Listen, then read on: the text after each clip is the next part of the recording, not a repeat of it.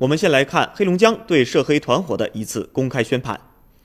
十二月二十日，黑龙江鸡东县人民法院对九名黑社会性质组织成员及十三名涉案人员进行公开宣判。被告人金某东因犯组织领导黑社会黑社会性质组织罪、聚众斗殴罪、敲诈勒索罪、寻衅滋事罪、非法拘禁罪，判处有期徒刑十九年，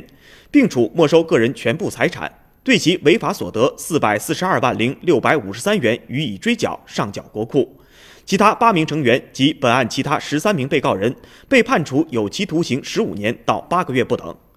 被告人金某东成立公司，并在公司的掩盖下建立了较为稳定的犯罪组织，通过有组织的发放高利贷并暴力讨债获取经济利益，共发放高利贷一千三百八十六笔，以贷养黑，以黑护贷。干扰、干扰、破坏他人正常的生产经营和生活，严重破坏当地经济和社会生活秩序，依法应当认定为黑社会性质组织。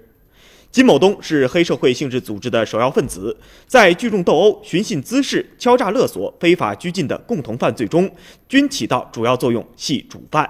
金某东在公共场所纠集众人，与另一方互相进行殴斗，人数多、规模大，社会影响恶劣，应从重处罚。金某东在刑罚执行完毕后，五年内再犯罪，依法从重处罚，依法数罪并罚。金某东是该组织的创建者，指挥组织成员及其他人员实施了八起敲诈勒索、十起寻衅滋事和七起非法拘禁犯罪行为，勒索他人钱财十四万四千一百元，情节恶劣，后果严重。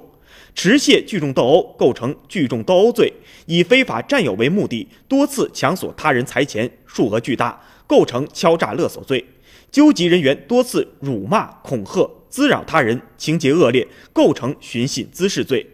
多次为索取债务非法扣押、拘禁他人，构成非法拘禁罪。公诉机关指控的犯罪事实十分清楚，证据充分，指控的罪名成立。